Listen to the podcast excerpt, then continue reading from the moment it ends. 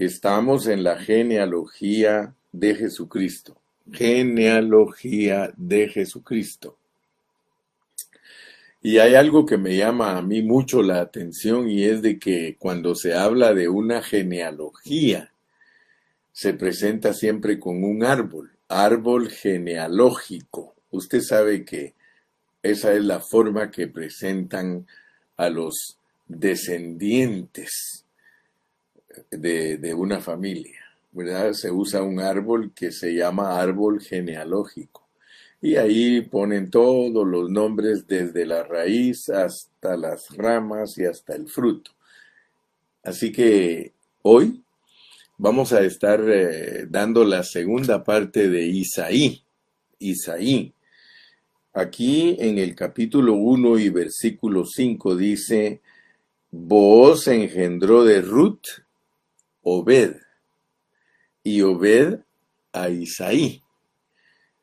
Lo bonito de estos estudios que estamos desarrollando acerca de las 42 generaciones es que si nosotros aprendemos el significado de cada nombre, nosotros vamos a poder tener una didache bien desarrollada, o sea que vamos a tener una secuencia bien explicada de cómo es que nace el Señor Jesucristo.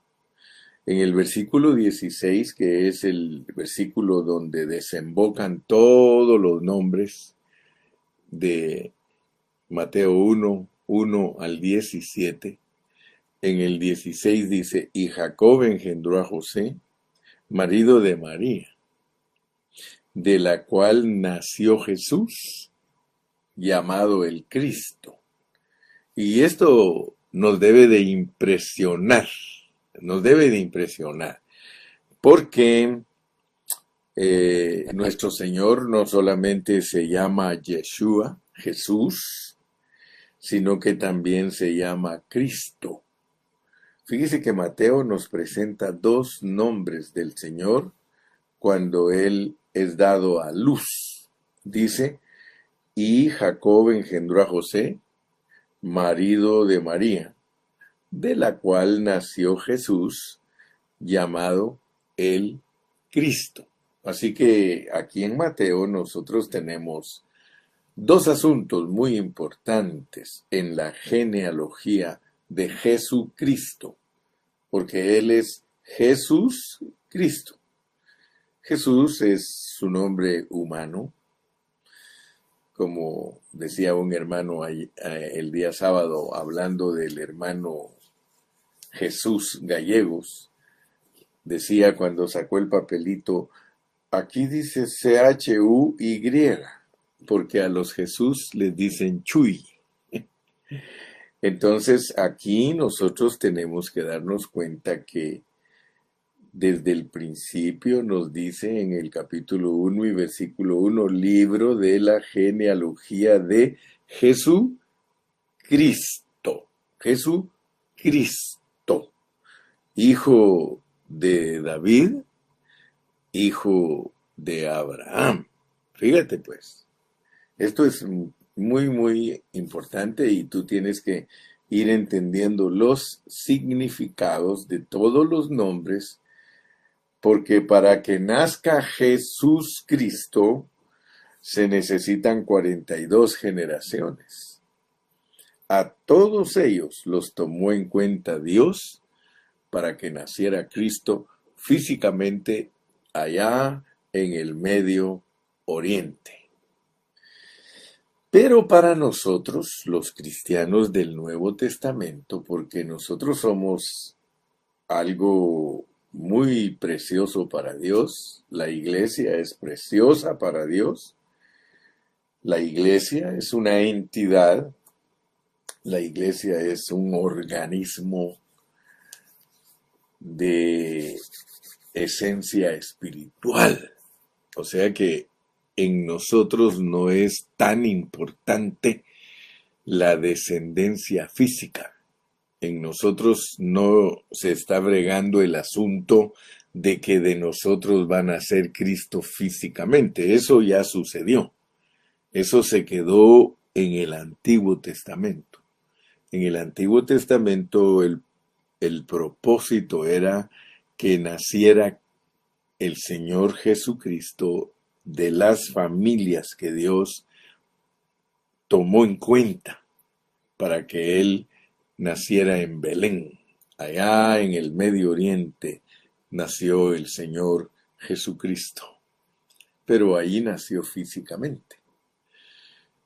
El asunto es de que en nosotros debe de nacer espiritualmente y eso es lo que muchos cristianos desconocen totalmente.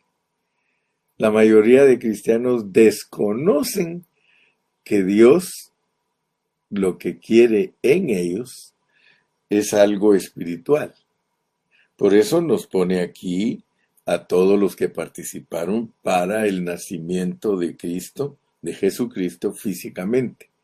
Pero a nosotros nos los pone para que entendamos que todas esas características son necesarias en nosotros para que Él sea dado a luz espiritualmente. Miren, si nosotros no damos a luz a Cristo espiritualmente, nosotros no tenemos parte en este propósito. Fíjese que he usado como base siempre Mateo 12 del 46 en adelante, porque debemos de pedirle a Dios que nos abra nuestros ojos para que la escritura tenga su cumplimiento en nosotros. Dice, mientras él aún hablaba a la gente, he aquí su madre y sus hermanos estaban afuera y le querían hablar. Y le dijo uno, he aquí tu madre y tus hermanos están afuera y te quieren hablar. Respondiendo él al que le decía esto, dijo, ¿Quién es mi madre y quiénes son mis hermanos? Fíjese pues, ¿quién es mi madre y quiénes son mis hermanos?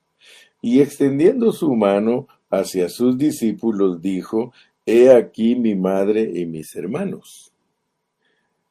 Porque todo aquel, porque todo aquel, y te lo voy a repetir siete veces, porque todo aquel, porque todo aquel, porque todo aquel porque todo aquel, porque todo aquel que hace la voluntad de mi Padre, porque todo aquel que hace la voluntad de mi Padre, que está en los cielos, ese es mi hermano y hermana y madre. Cuando el Señor Jesús pronunció estas palabras, él elevó el nacimiento físico, porque nos están interpretando un nacimiento físico en Mateo. Pero el Señor va más allá de su nacimiento físico. Él quiere que entendamos que también hay un nacimiento espiritual y que hay una mamá de él espiritual y que hay una hermana de él espiritual y que hay un hermano de él espiritual. Entonces, por eso fue que los oyentes del Señor, cuando Él estuvo aquí en la tierra, no lo entendían, porque todos sus oyentes tenían una mente natural, tenían una mente humana desarrollada totalmente en las cosas de la tierra. Ahora, gracias a Dios que nosotros, hermano, y yo le doy muchísimas gracias a mi Señor, que Él, por medio de su palabra, nos abre el entendimiento y nos muestra que el asunto con nosotros no es nada físico, es algo espiritual. Entonces, tenemos que pedirle a Dios que nos abra el entendimiento con respecto a Isaí, porque Hoy voy a hablar de la segunda parte de Isaí. Ayer la empecé y hoy la vamos a sellar con broche de oro. Primeramente quiero que ustedes se recuerden siempre que todos los nombres son asuntos espirituales que tienen que ver con nosotros los cristianos del Nuevo Testamento. Son áreas de nosotros que tienen que cumplirse. En nosotros se tiene que cumplir la fe de Abraham, en nosotros se tiene que cumplir la herencia de Isaac, en nosotros se tiene que cumplir la transformación de Jacob, en nosotros se tienen que cumplir todas las características de Judá y de todos sus hermanos. En nosotros se tienen que cumplir las características de Tamar, de Fares, de Sara, de Esrom, de Aram, de Aminadab, de Naasón, de Salmón, de Raab, de Booz, de Ruth, de Obed y llegar hasta Isaí. Si tú pones atención a todos estos mensajes, vas a saber lo que significa cada uno de ellos y te vas a gozar porque son 14 características. Con Isaí vamos a terminar la característica número 14 del primer grupo porque en el 6 en adelante dice, Isaí engendró al rey David. Ya allí en el próximo mensaje vamos a empezar con el rey David. Pero hasta donde vamos ahorita, tenemos que entender porque resulta que Isaí quiere decir Yeshua salvará. Yeshua salvará. Y solo te voy a hablar de los últimos tres, de los últimos tres que es de Booz, de Ruth y de Obed para entrar a Isaí. Todos nosotros sabemos que Ruth regresó a Jerusalén amargada. Ella regresó con su suegra amargada, Noemí. Noemí dijo, ya no me digan Noemí, díganme amargada, díganme Mara, díganme Marta. Y pues Ruth venía con ella, quiere decir que venían las dos en la misma condición porque Ruth se hizo uno con Noemi. Hasta le dijo, no me pidas que te deje porque no te dejaré.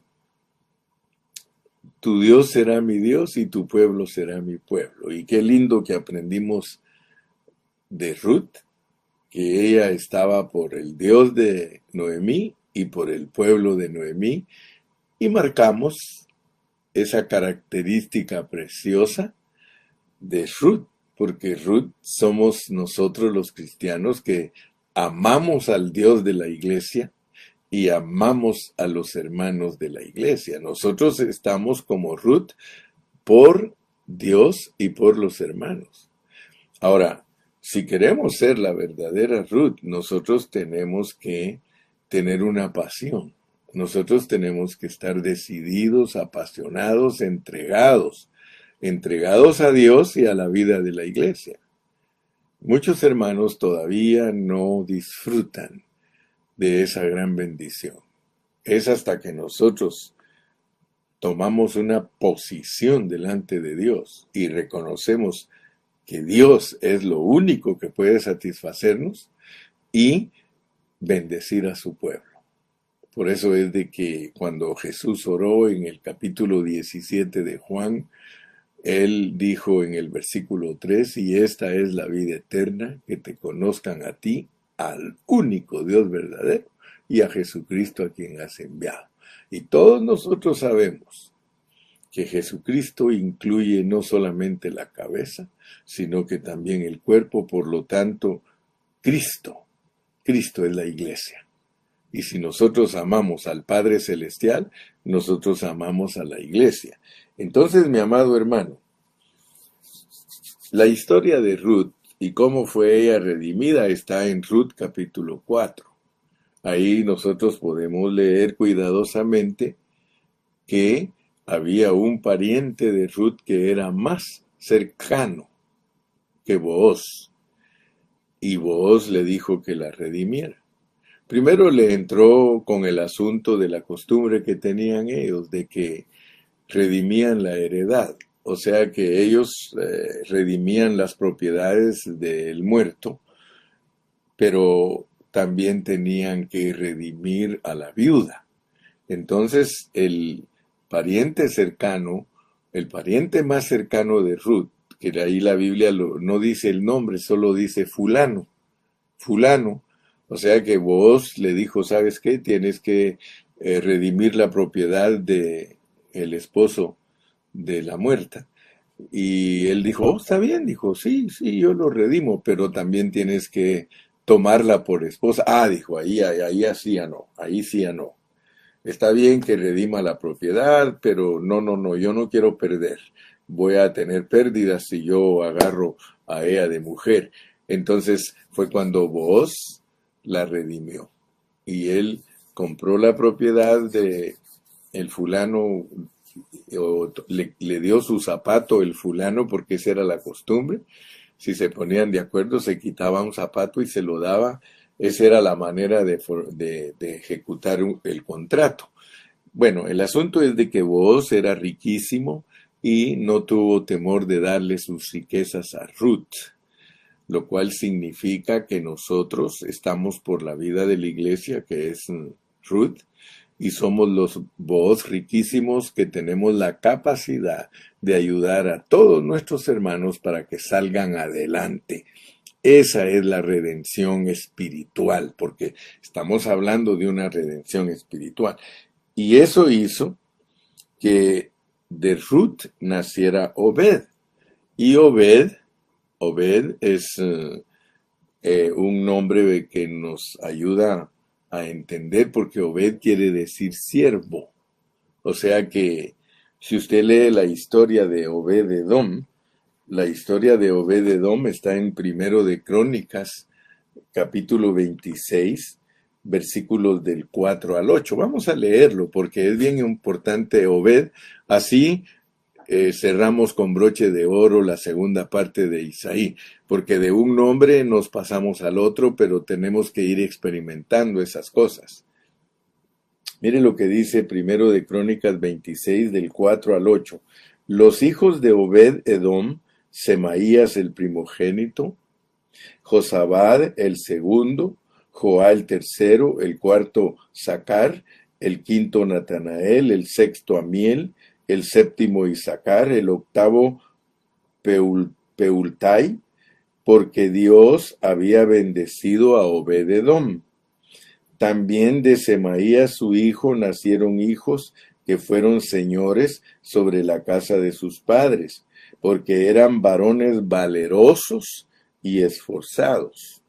Los hijos de Semaías, Otni, Rafael, Obed, El Sabad y sus hermanos, hombres esforzados, asimismo Eliú y Samaquías. Todos estos de los hijos de Obed, Edom, ellos con sus hijos y sus hermanos, hombres robustos y fuertes para el servicio. 62 de Obed Edom. Así que por, este por estos versículos nosotros podemos ver que Obed es un tipo de Cristo, porque Cristo vino a esta tierra como siervo sufriente, tiene que ver con la primer venida de Cristo. El número 62 tiene que ver con la primer venida de Cristo y lo podemos leer en Isaías 53, que él vino como el esclavo de Dios sufriente. Entonces notemos pues que Ruth, uniendo las riquezas de Booz con la vida de Ruth, nace Obed, que es un siervo nosotros tenemos que aprender a ser siervos porque solo los siervos engendran Isaí. Solo los siervos engendran Isaí. Por eso usted ve que Obed, que es siervo, engendra a Isaí, que es el abuelo de David. Pero ahorita lo importante es que usted entienda Obed, porque Obed es un siervo. Así como nosotros ya entendimos que Boaz era riquísimo y él unido a Ruth, que es eh, la que está por Dios y por su pueblo. O sea, por favor, hermano, no dejes pasar estas cosas ni las dejes caer en tierra, porque estas son las que te van a constituir si tú pones atención. Si tú eres diligente, si tú has tomado la posesión, la posición de Ruth, casándote con vos, tú tienes que tener una convicción fuerte de que Dios te quiere en la vida de la iglesia como siervo. Muy pocos hermanos entienden que Dios en la vida de la iglesia está esperando siervos, siervos. Hermano, todos en la vida de la iglesia tenemos que ser siervos. Fíjese que están quemadas unas lámparas del ceiling. Yo estoy esperando que un siervo diga, hermano pastor, yo voy a cambiar esas luces, porque esa es la forma de darse cuenta que hay siervos. En unas, yo he ido a edificios de congregaciones donde las luces todas están apagadas. De 20 luces, 8 están encendidas y 12 apagadas. Y me da tristeza porque los he visitado a veces por 3, 4, 5 años y esas luces no hay ni un siervo que tome una escalera y que vaya y que las cambie. Oh hermano, cuando uno llega a una congregación donde todos son siervos, hermano, y yo he ido a congregaciones, quiero que lo sepa, hermano, donde todos son siervos. Las hermanas se ocupan en hacer la comida, los varones siempre están limpiando, los varones siempre están sirviendo, los jóvenes están sirviendo. Mire, los únicos que no he visto yo servir es a los niños, pero ellos no hay problema porque a ellos los tenemos que cuidar nosotros. Pero cuando hay iglesias, hermanos, donde todos son siervos, no son hermanos que se sientan a comer y están ahí esperando que les recojan los platos, hermano. Yo miro que hay unos hermanos que tienen ese espíritu de siervo. Terminan de comer y le recogen sus platos a los otros ocho o diez que están alrededor de ellos. Eso es servicio, hermano. ¿no? Como una vez yo estaba ahí en una reunión y al hermano que estaba ahí sentado comiendo se sirvió dos veces y luego eh, le tuvieron que decir, hey, fulano, eh, trabaja, recoge platos, haz esto, haz aquello. Hermano, y aunque usted no lo crea, pero la Biblia registra que aún los que sirven la comida tienen que ser personas llenas del Espíritu Santo porque en cosas tan sencillas nosotros podemos mostrar nuestras carnalidades y mostrar que no somos los Obed Edom y sus 62 hijos del servicio. Muy bien, entonces, volvamos a nuestra lección, porque hay que producir Isaí. Si tú eres Ruth que se casó con vos, que tú ya sabes lo que eso significa, entonces tienes que producir a un Obed y ese Obed, que es siervo, va a producir un Isaí. La palabra Isaí viene de la misma raíz de Yeshua, que quiere decir Jehová es Salvador. Jesús quiere decir Jehová es el Salvador. Y si tú lees aquí mismo en Mateo 1.21, te vas a dar cuenta lo que dice Mateo 1.21. Dice, y dará a luz un hijo y llamarás su nombre Jesús, porque él salvará a su pueblo de sus pecados. ¿Qué es salvarnos de nuestros pecados, hermano? ¿Te has preguntado tú cómo es que Jesús te ha salvado de tus pecados? Analiza la frase. Él salvará a su pueblo de sus pecados, porque nosotros hablamos de salvación, ¿verdad? Soy salvo de no ir al lago de fuego. Soy salvo de la condenación. Pero ¿qué es ser salvos de nuestros pecados? ¿Qué es salvarse? ¿Qué es salvarse, hermano? Salvarse es liberarse. El Señor vino para liberarnos de nuestros pecados. Nosotros estábamos presos en nuestros delitos y pecados. Y Él vino a salvarnos de nuestros pecados. La pregunta mía en esta mañana para ti es, ¿disfrutas tú de la salvación de tus pecados? Porque esa palabra salvación a veces la tenemos tan viciada y tan quemada que nosotros no sabemos lo que significa. Soy salvo, soy salvo. Pero, ¿te has puesto a pensar cuán profunda es esa expresión? Fíjate que el Señor ha venido a salvarnos de muchas cosas, muchas cosas, hasta de nosotros mismos tenemos que ser salvos, porque Él salvará a su pueblo de sus pecados. Hmm. Eso es profundo, porque yo te podría decir que Jesús vino para perdonar tus pecados pero para salvarte de tus pecados. Leámoslo otra vez. Leámoslo otra vez. Dice, y dará a luz un hijo, y llamarás su nombre Jesús, porque él salvará a su pueblo de sus pecados. Y fíjate, para entender un texto hay que leer el contexto. Dice, todo esto aconteció para que se cumpliese lo dicho por el Señor por medio del profeta cuando dijo, He aquí una virgen concebirá y dará a luz un hijo, y llamarás su nombre Emanuel, que traducido es Dios con nosotros. Ahora pues entiende que el contexto bien aplicado, que Dios te salve a ti de tus pecados, o para que Dios te salve a ti de tus pecados, Dios tiene que estar contigo.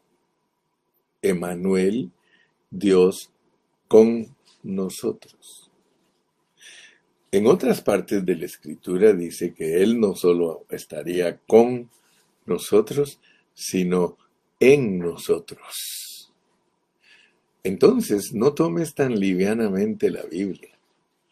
Si la analizas a la luz de sus contextos, tú te vas a dar cuenta que Él vino a salvarnos de nuestros pecados y la salvación de nuestros pecados. ¿Cómo podemos salvarnos nosotros de nuestros pecados?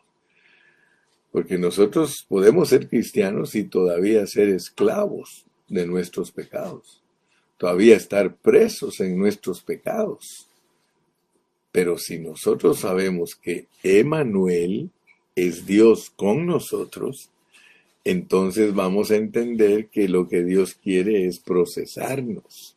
Él no vino solamente para perdonar nuestros pecados sino que Él vino para cumplir un propósito en nosotros porque nosotros estamos dañados. Y el daño de nosotros tiene que ser liberado, tiene que ser, tenemos que ser salvos de esa naturaleza pecaminosa que nosotros tenemos. Porque una cosa es ser perdonados y otra cosa es ser liberados de ese veneno que nosotros traemos en nuestra humanidad. Nosotros traemos un veneno que vino en nuestro espíritu. Nosotros veníamos envenenados de nuestro espíritu. Nosotros, debido a la falla que tuvimos en la preexistencia, nosotros fuimos manchados, nosotros fuimos echados a perder en nuestro espíritu.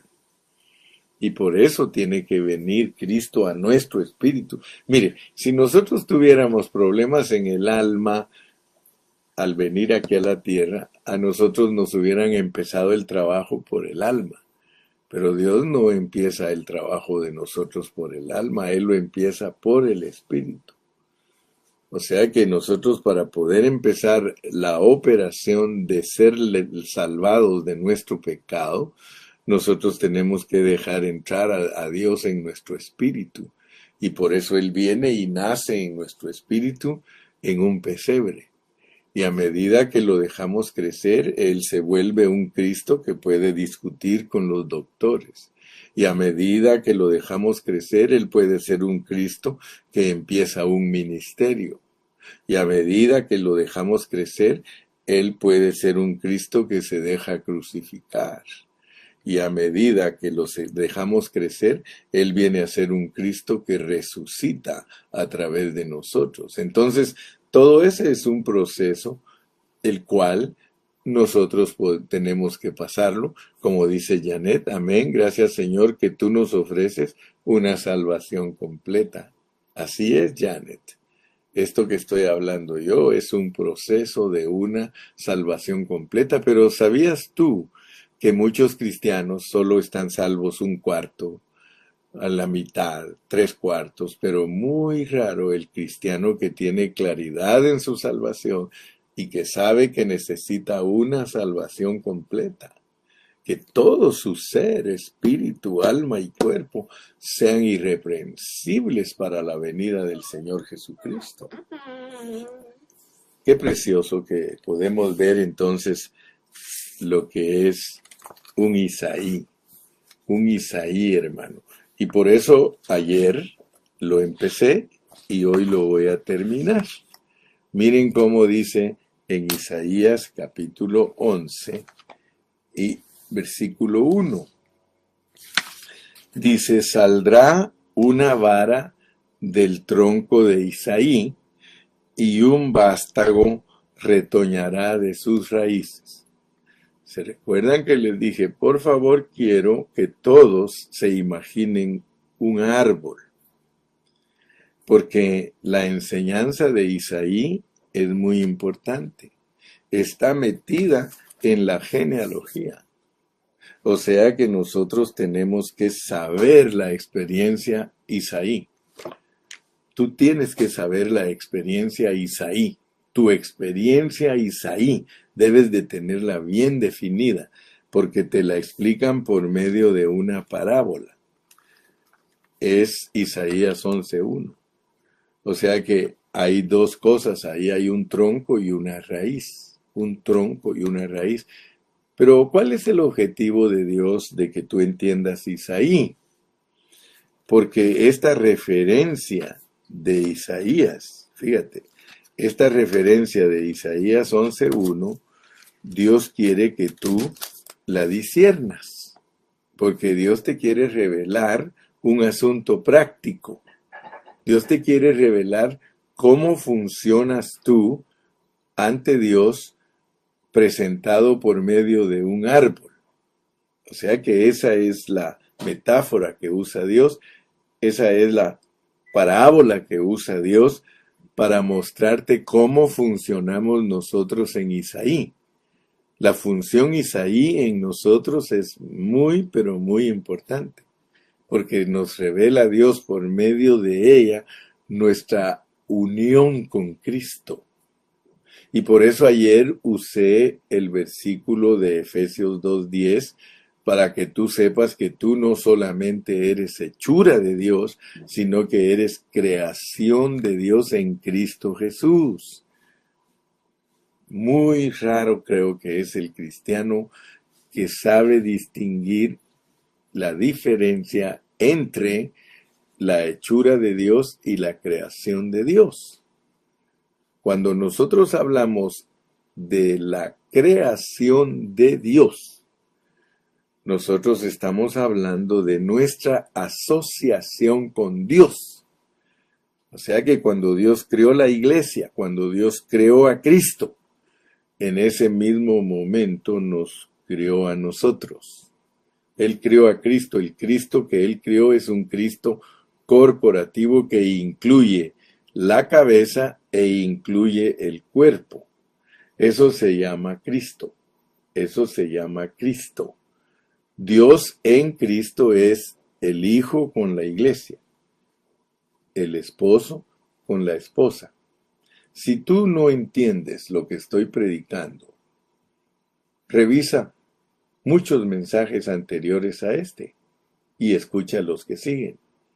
Pero cuando Dios reveló el plan de Cristo y su iglesia, Él incluyó a la iglesia en la creación de Cristo. O sea que Cristo es una cabeza con un cuerpo. Ese es Dios. hecho hombre. Dios hecho hombre se llama Cristo. Ya lo leíste ahí, ya lo leíste. Dice que y Jacob engendró a José, marido de María, de la cual nació Jesús, llamado el Cristo. Si solo dijera que engendró a Jesús, él solo sería hombre. Pero él es llamado el Cristo porque el Cristo es Cristo corporativo. El Cristo corporativo. Esa es una creación de Dios. Así como Adán, el Adán corporativo, el Adán corporativo que traía dentro de él a su esposa y se la sacaron al abrirle el costado, de la misma manera viene Cristo. Cristo es corporativo y trae a su esposa dentro de él.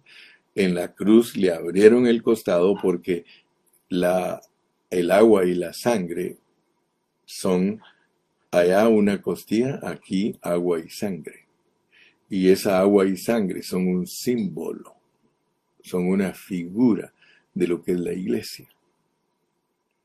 La esposa de Cristo venía adentro de él. Entonces, si alguno no entiende la creación, la autocreación de Dios, si usted quiere entenderlo, yo escribí un folleto que se llama La preexistencia como una introducción al libro de números.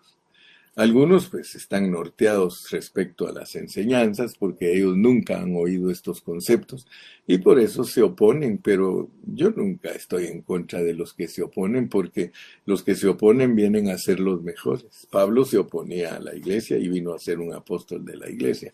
Así que nosotros no estamos peleando con nadie porque los mejores cristianos siempre han sido opositores al principio y después se vuelven mansas palomas y ovejitas llevadas al matadero. Así que yo no tengo ni un problema y a veces dice, es que el hermano Carrillo está enseñando herejías. Qué bueno, hermano, porque muchos no saben lo que es una herejía. Una herejía es una declaración que mientras no se averigua que es la verdad, se llama herejía. Pero una vez se averigua que es una verdad, deja de ser herejía. Así que si usted me dice que estoy tirando herejías, qué bueno. Qué bueno porque algún día usted se va a interesar en averiguar y las herejías siempre se han vuelto verdades.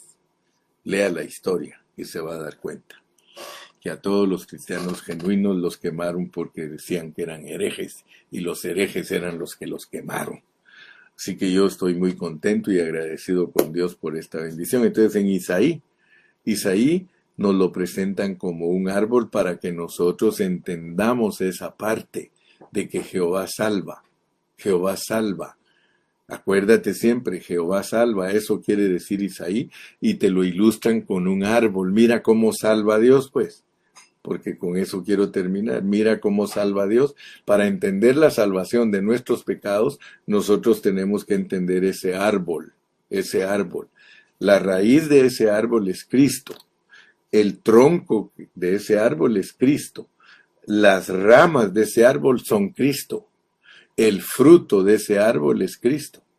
Ahora, ¿por qué incluyen a Isaí? ¿Por qué si Cristo es ese árbol? Porque él mismo dijo, yo soy la vida verdadera. O sea que el árbol es Cristo. Tú sabes que todo en la Biblia es Cristo. Si estudias todos los libros de la Biblia, vas a encontrar que si hay un clavito, ese clavito representa un aspecto de Cristo. Si hay una cortina, esa cortina representa un aspecto de Cristo. Si hay una cabra, esa cabra representa un aspecto de Cristo.